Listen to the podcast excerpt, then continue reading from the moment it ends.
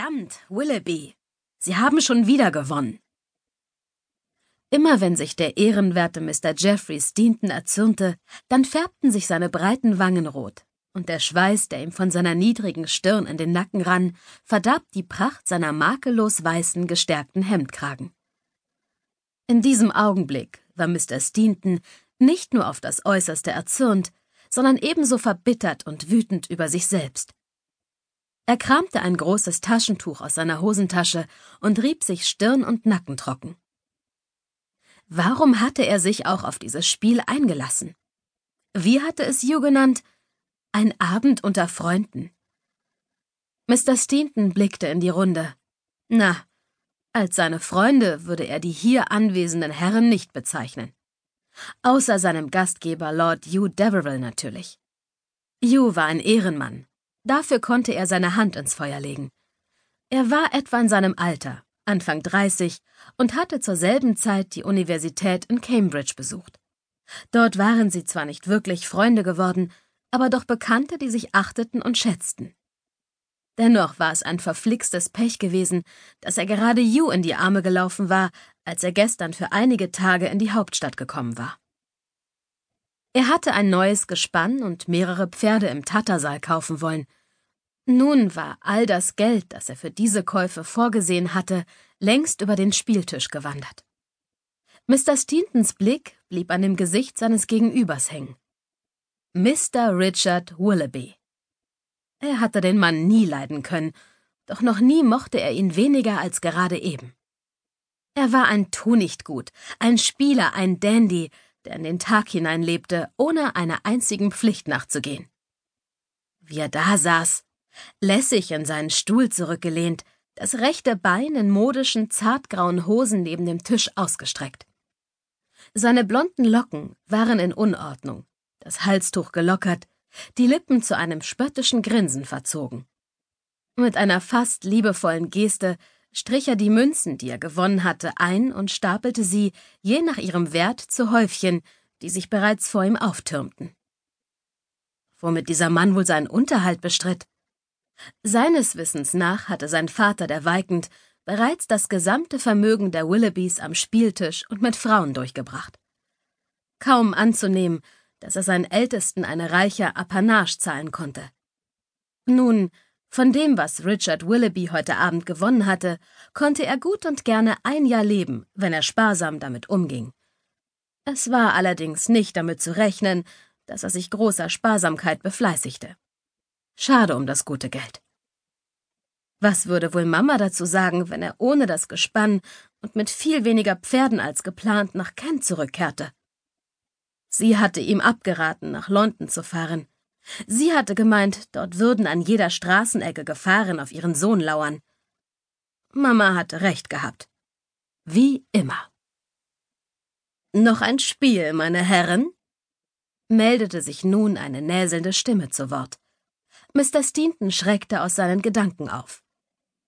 Lord Peter Bridgegate war der vierte Mann in ihrer Kartenrunde.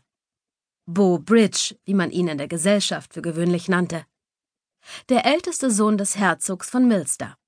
Ein Adonis, wie man allgemein sagte. Mr. Steventon rümpfte die Nase. Natürlich sah Bridgegate gut aus. Die schwarzen Locken glänzten im Schein der Kerzen, die eng geschnittene dunkelblaue Jacke betonte die breiten, durchtrainierten Schultern. Dennoch wirkte der Gentleman zu feminin für seinen Geschmack. Die dunklen Augen waren von einem Kranz dichter Wimpern umgeben, die Lippen wohlgeformt, die Nase schmal und gerade. Wie bei einem Mädchen, dachte Mr. Steventon kritisch. Und dann erst das blasierte Gehabe, das seine Lordschaft an den Tag legte die routinierte Eleganz, mit der er seine reich verzierte, emaillierte Schnupftabakdose öffnete. Die Wanduhr schlug die volle Stunde. Zwei Uhr früh. Spät genug, um aufbrechen zu können, ohne seinen Gastgeber zu beleidigen. Wenn Sie mich bitte entschuldigen wollen, meine Herren, sagte er daher und stemmte seine breiten Handflächen auf die Tischplatte, um sich zu erheben. Es war ein sehr angenehmer Abend, aber ich muss Sie jetzt leider verlassen. Ich habe morgen einen anstrengenden Tag vor mir. Sein Gastgeber war ebenfalls aufgestanden. Das kann doch nicht Ihr Ernst sein, Stinton, meldete sich Richard Willoughby mit spöttischem Grinsen zu Wort. Was ist mit einer Revanche? Alles oder nichts? Es ist schon spät, Rick, wandte Hugh Deverell ein. Ich denke, wir sollten diesen Abend beenden. Doch Mr. Stinton hatte sich bereits wieder auf seinen Stuhl zurückfallen lassen.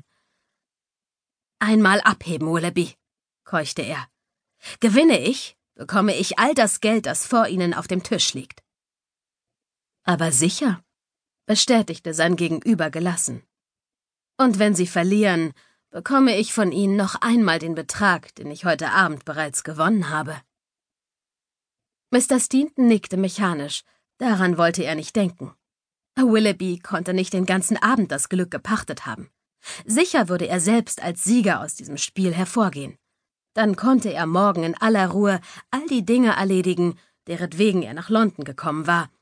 Und Mama würde nichts von diesem unglückseligen Abend erfahren. Bo Bridge stieß einen leisen Pfiff aus. Jetzt wird es interessant, näselte er. Ich wette zehn zu eins, dass Richard verliert. Was meinst du, Hugh? Lord Deverell war nicht wohl zumute. Er mochte es nicht, wenn jemand große Summen verlor, noch dazu in seinem Haus. Allerdings würde Richard einer Aufbesserung seiner Finanzen sicher sehr gelegen kommen.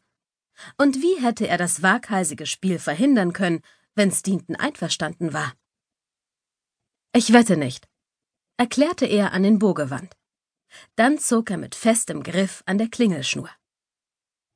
Ein neues Paket Karten, trug er dem Diener auf, der herbeigeeilt war. Er mischte das frische Paket ausgiebig und legte es dann in die Mitte des Tisches. Wer die höhere Karte zieht, soll der Sieger sein. Möchten Sie, dass ich beginne, Stinton? fragte Richard Willoughby. Mit keiner Wimper verriet er die Aufregung, die auch er verspüren musste, da so viel Geld auf dem Spiel stand. Dafür sah man die Anspannung dem armen Mr. Stinton doppelt an. Der Schweiß begann erneut von seiner Stirne zu perlen, die Hände zitterten. Nein, ich möchte beginnen, Willoughby, wenn Sie gestatten, sagte er und griff mit einem Blick auf sein Gegenüber nach der obersten Karte. Mr. Willoughby nickte. Die Karte wurde umgedreht. Die Herzdame. Als Mr. Stinton sie sah, atmete er auf. Es war nicht zu erwarten, dass ihn Willoughby übertreffen würde. Mit gewollt langsamer Bewegung drehte dieser nun die nächste Karte um, und er blickte sie zuerst regungslos nur für sich an. Endlich als Mr. Stinton schon meinte, seine zum Zerreißen gespannten Nerven würden die Ungewissheit nicht mehr länger ertragen, ließ Willoughby sie mit einem lauten Lachen auf den Tisch fallen. Es war der Karo König. Du hättest doch wetten sollen, Hugh, sagte Lord Bridgegate, der als erster seine Sprache wiedergefunden hatte. Unser guter Richard befindet sich zurzeit in einer überwältigenden Glückssträhne. Das ist man von ihm nun wirklich nicht gewöhnt. Mr. Stinton sah sich ohne Pferde nach Kent zurückkehren, sah im Geiste das vorwurfsvolle Gesicht seiner Mama vor sich und wäre am liebsten in Tränen ausgebrochen. Richard Willoughby zählte in der Zwischenzeit die vor ihm aufgetürmten Münzen und nannte ihm schließlich den Betrag, den Stinton ihm schuldete. Es war noch mehr, als Mr. Stinton befürchtet hatte. Nun würde ihm nichts anderes übrig bleiben, als dem Nachbarn eines der Grundstücke zu verkaufen, die dieser schon lange von ihm haben wollte. Mühsam die Fassung bewahrend, sagte er Ich habe nicht so viel Bargeld bei mir, Mr. Willoughby. Ich hoffe, Sie akzeptieren meinen Schuldschein? Ich werde das Geld umgehend von meinem Landsitz anfordern. Es kann möglicherweise eine Woche dauern.